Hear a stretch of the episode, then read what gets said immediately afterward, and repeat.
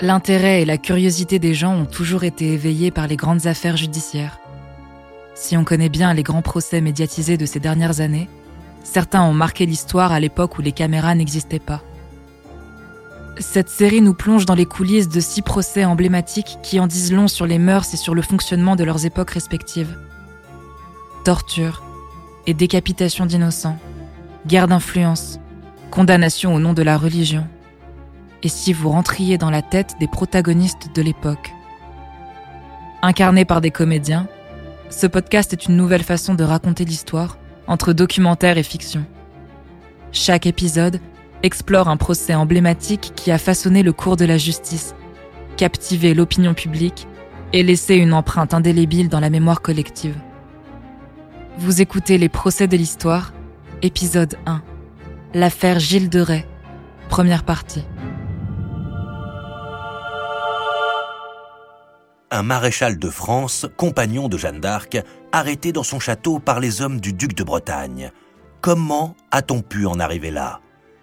En fait, en ce mois de septembre 1440, Gilles de Rais arrive au bout de sa descente aux enfers.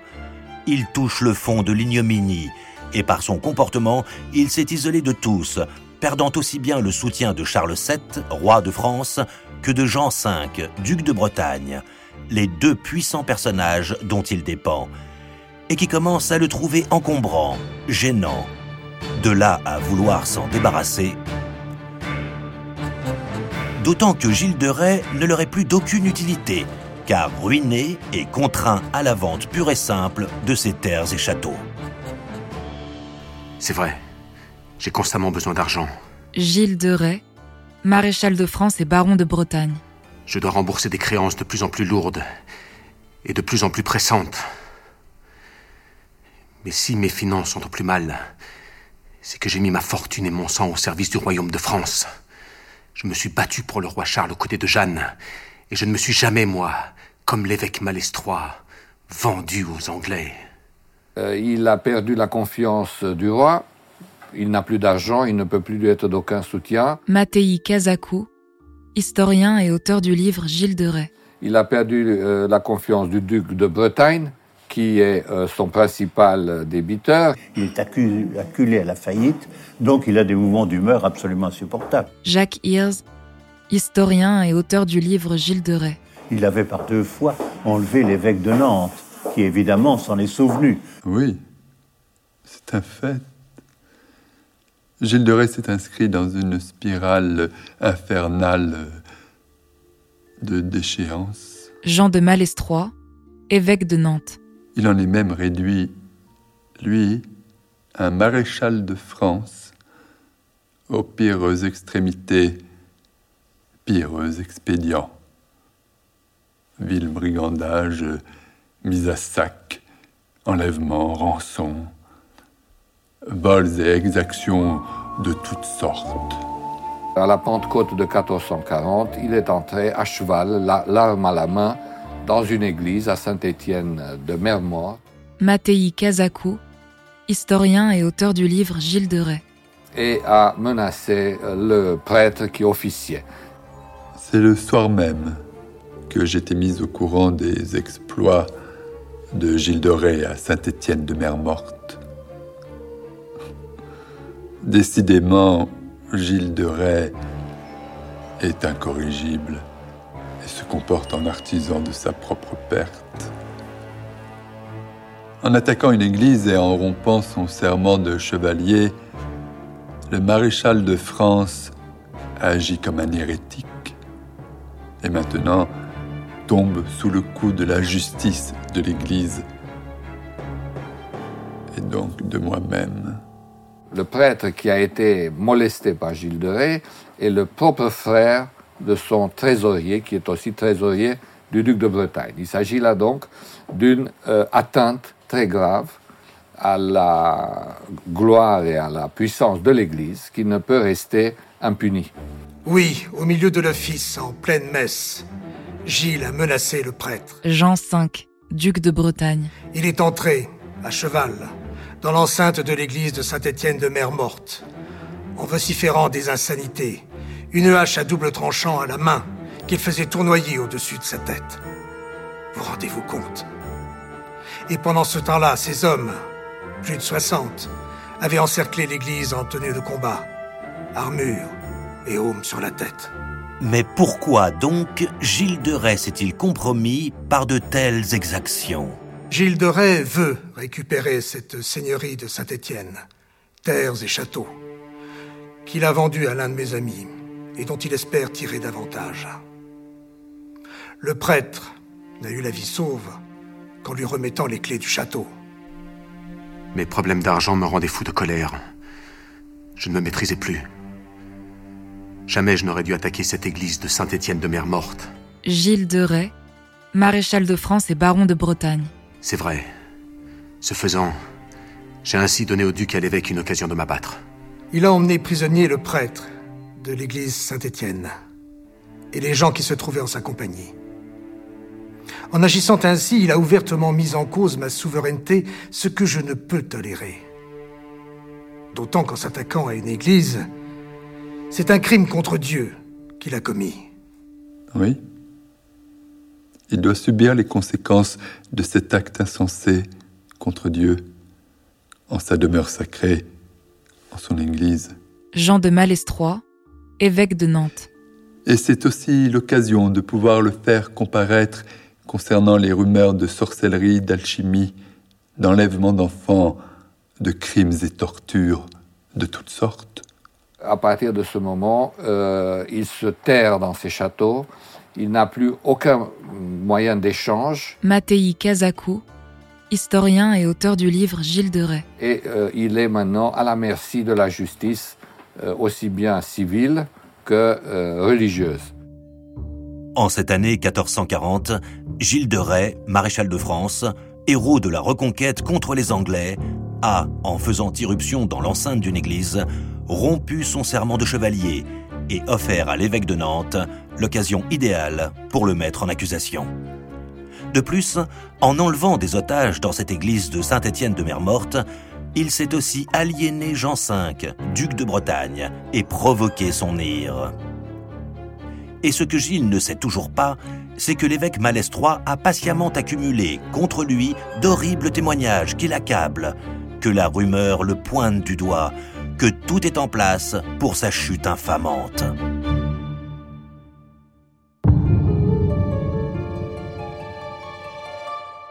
15 mai 1440. Gilles de Rais a accompli son coup de force contre Saint-Étienne de Mer-Morte, a récupéré les clés du château et tient à sa merci le prêtre et les hommes du duc enlevés sur place. Que va-t-il en faire? J'ai décidé de les garder en otage pour me protéger des réactions du duc Jean. C'était de bonne guerre. J'ai donc décidé de les emmener prisonniers pour les jeter dans des cachots protégés par mes murailles de Tifauge, hors d'atteinte du duc de Bretagne. J'ai sommé Gilles de libérer ces hommes. Jean V, duc de Bretagne. Mais sans succès. J'ai pensé qu'il n'oserait jamais venir lui-même chercher ces hommes ici, à Tifauge, en territoire du roi de France. Il ne peut que craindre affronter Charles VII en s'en prenant à moi, l'un de ses maréchaux. Mais il faut bien régler le problème des otages d'une manière ou d'une autre. C'est alors qu'intervient un personnage primordial dans l'entourage de Gilles en cette année 1440, son alchimiste italien François Prelati.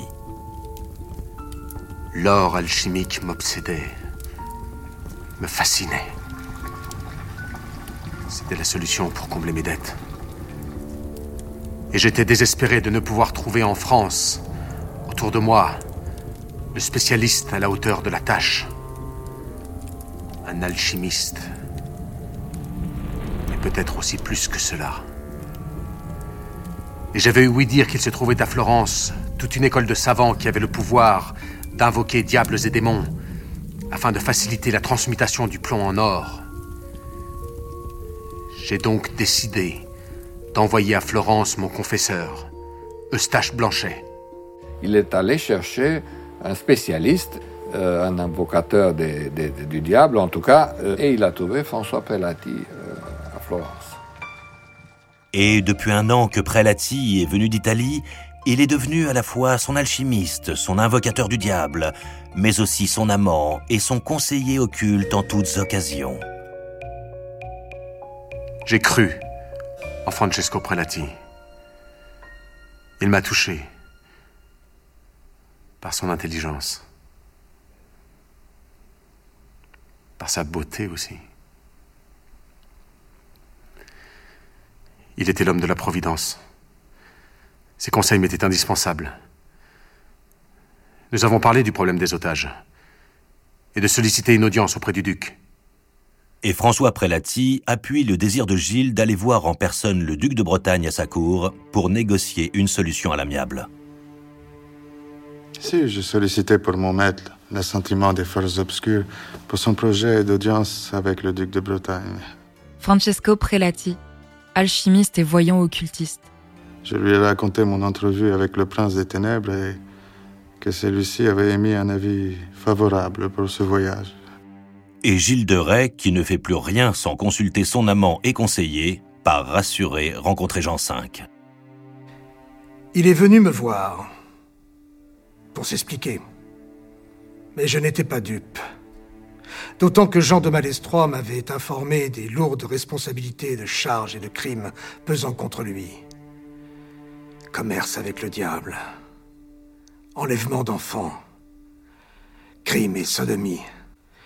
Je lui ai fait bonne figure, l'ai écouté, puis congédié, sans rien lui concéder.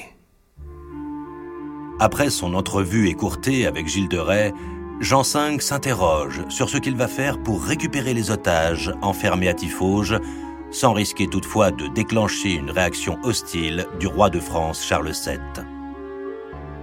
Oui, je craignais la réaction du roi de France. Et j'ai donc demandé à mon frère Arthur de Richemont, qui est aussi connétable du roi, si Charles VII s'offenserait que l'on intervienne contre Gilles, l'un de ses maréchaux. Mon frère m'a rassuré en m'affirmant que le roi Charles ne désire rien tant que l'ordre. Et puis Jean V, sachant que son frère est tout ce qui touche à l'alchimie et aux incantations diaboliques, l'informe aussi que Gilles de Rais a mis toutes ses espérances dans l'or alchimique et la sorcellerie, s'entourant de divers personnages douteux, tel son alchimiste italien, Prelati.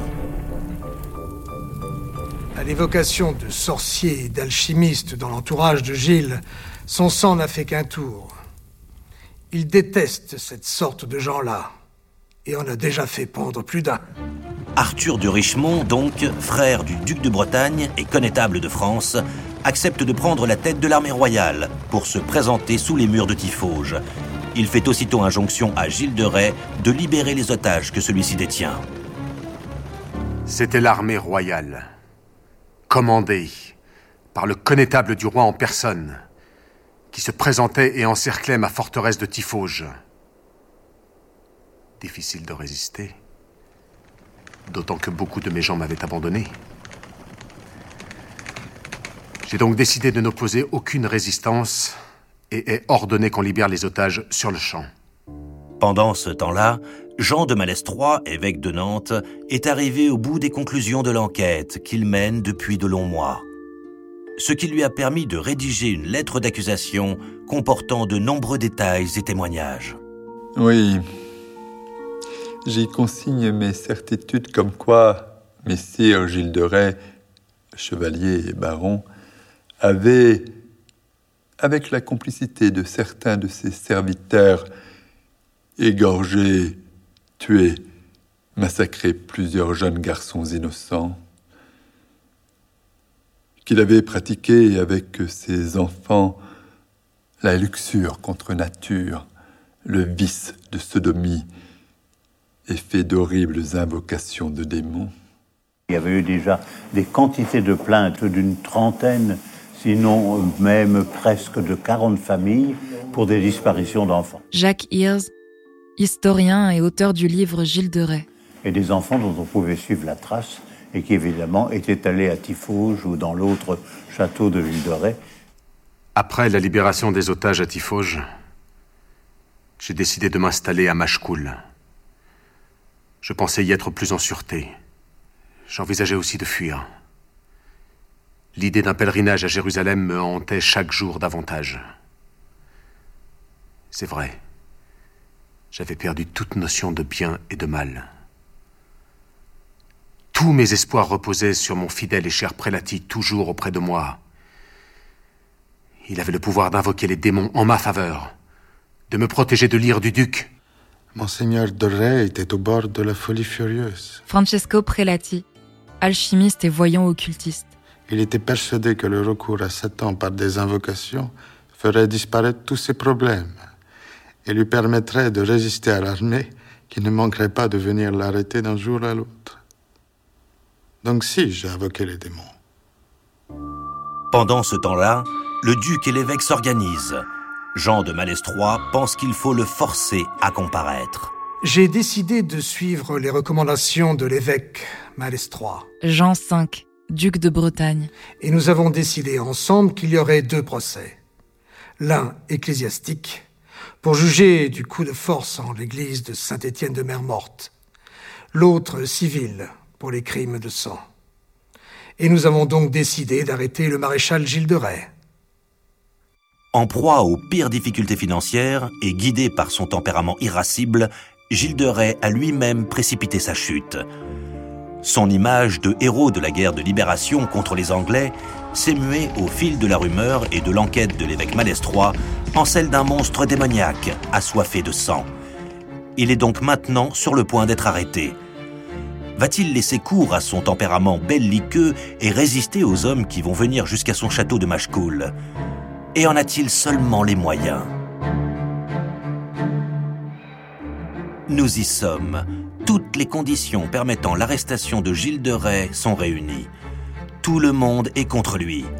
La population environnante, terrifiée par les rumeurs de crimes qui lui collent à la peau, mais surtout le roi de France, Charles VII, dont il est maréchal, qui fermera les yeux, laissant les mains libres aux deux compères, Jean V, duc de Bretagne, et Jean de Malestroit, évêque de Nantes. Après la libération des otages, les choses ont été très vite. Jean de Malestroit, évêque de Nantes.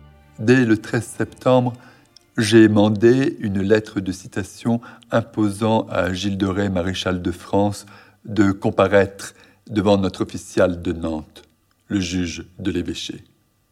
L'arrestation de notre Seigneur était inéluctable. Ces semaines qui ont précédé l'arrivée des troupes du duc de Bretagne furent horribles. Gilles de Rais avait constamment des sauts d'humeur. Avec Eustache Blanchet, nous avions très peur. Poitou et Henri aussi. Il fallait accéder à ses moindres désirs, quels qu'ils soient. Pour dire vrai, notre maître sombrait dans la folie la plus totale. Il n'oppose aucune résistance lorsque euh, les hommes du duc de Bretagne viennent l'arrêter, euh, à la suite, justement, d'une injonction judiciaire. C'est le rôle du tribunal, aussi bien civil que religieux, qui demande son arrestation. Ce n'était pas rien de venir arrêter un maréchal de France, dont la réputation de guerrier et le mauvais caractère étaient légendaires. Mais la place était presque vide. Quand ils ont l'ont arrêté, ils ont trouvé euh, des, des éléments matériels de torture, euh, et puis du sang même un peu partout. Jacques Hirs, historien et auteur du livre Gilles de Rais. Affreux, il, avait, il était dans un état euh, de demi-folie, il n'y a aucun doute. À moitié fou, donc, Gilles se laisse capturer sans résistance par l'armée du duc de Bretagne, qui vient pour l'arrêter.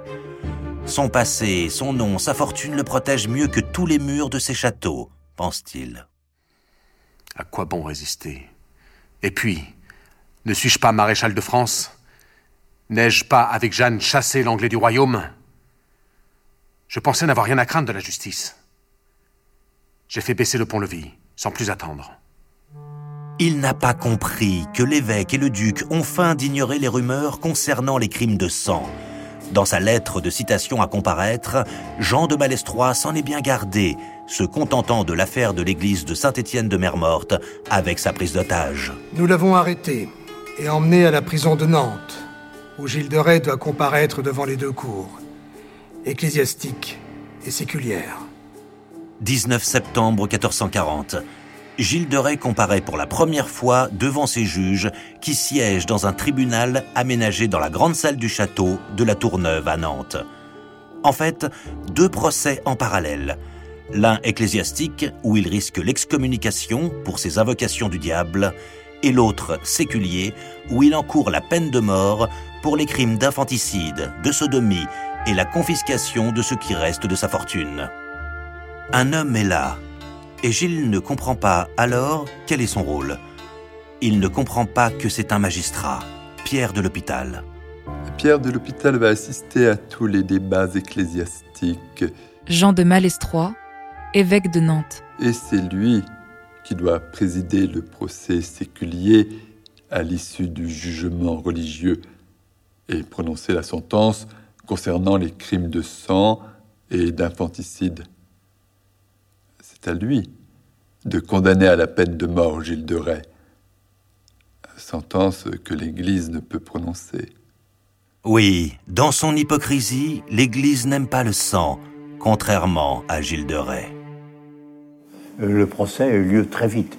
Il s'est instruit très vite. Il s'est passé environ six semaines entre l'arrestation et la fin du procès. Tous les éléments de la condamnation étaient prêts.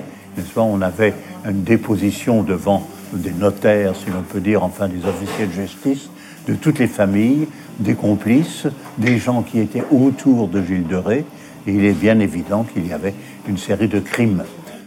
Le tribunal a procédé à l'audition des témoins à charge et les plaignants ont répété leur accusation avec de grandes clameurs, douloureusement et dans les larmes.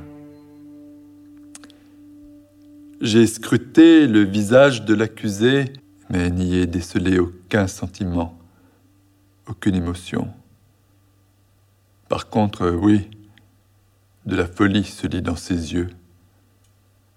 Cet homme est possédé du diable. En effet, Gilles de Rais est pris de fureur. Arrogant, hautain, violent, il harangue ses juges, les insulte. C'est vrai. J'ai d'abord réagi violemment. Après tout, au nom de quoi ces juges sont-ils légitimes pour me juger? Moi, baron de Rais, maréchal de France, moi qui me suis battu au nom du roi et de Dieu, j'ai récusé ces juges infâmes. Il récuse ces juges. N'est-ce pas une preuve d'hérésie? D'autant qu'à quatre reprises, Gilles de Rais a refusé de reconnaître les faits mentionnés dans l'acte d'accusation. 49 points qui l'accablent formellement. Il s'est rendu coupable d'actes inimaginables, odieux. Leurs seules évocations me font froid dans le dos.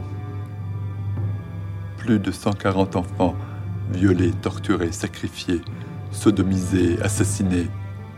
Le fait que l'évêque connaisse ces, ces crimes et parle d'elles signifie très clairement qu'il a un informateur à l'intérieur du cercle des intimes de Gilles de Rais. Mattei Kazakou, historien et auteur du livre Gilles de Rais.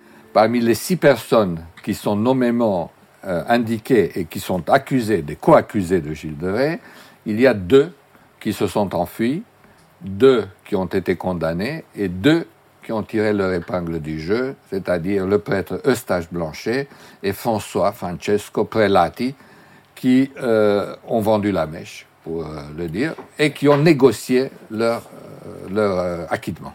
On, on, négocie, on négocie, et bien c'est un peu ça. Et ils ont non pas la promesse de la grâce, parce qu'il fallait quand même, ils ont quand même été plus ou moins condamnés, mais ils ont eu la vie sauve. Et il fallait quand même qu'ils témoignent. Le père Eustache Blanchet et Francisco Prelati nous ont enfin permis de connaître précisément les responsabilités de Gilles de Rais dans cette odieuse affaire. Ils seront condamnés à la prison, mais auront la vie sauve en récompense de leur témoignage. Nous étions en communion d'esprit, Gilles et moi-même, et nous avons poussé très loin cette quête de l'or alchimique jusqu'à appeler l'aide de Satan. Mais avec son arrestation et ce procès, j'ai compris que Gilles avait été trop loin. Jusqu'au crime d'enfants innocents.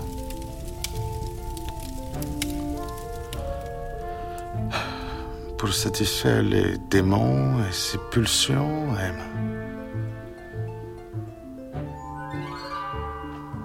Il était de notre devoir avec Eustache de donner toutes les précisions nécessaires à Monseigneur l'évêque Malestroit pour qu'il fasse éclater la vérité. Il en va du salut de nos âmes. Et surtout de leur vie. Car c'est un coup de théâtre pour l'évêque Jean de Malestroit qui, en échange des informations pour renseigner l'acte d'accusation, offre la vie sauve à Prélati et Eustache Blanchet et obtient ainsi les témoignages nécessaires à excommunier Gilles. Devant l'obstination de Gilles à refuser de faire face à ses crimes, nous n'avions plus le choix. Et nous l'avons excommunié. Euh, ce qui signifiait sa mort civile et euh, l'incapacité donc de communier et surtout l'interdiction faite à tous les autres euh, chrétiens de l'approcher. Et puisqu'on le rejette, il n'a pas les, sacrements de la, avant, avant la mort. Donc par conséquent, il sera immédiatement voué aux enfers. Pour le chrétien qu'était Gilles de Ré, qui considérait qu'il n'avait qu'une âme et que cette âme euh, devait être sauvée, puisqu'il il avait perdu tout espoir de sauver son corps, sa vie.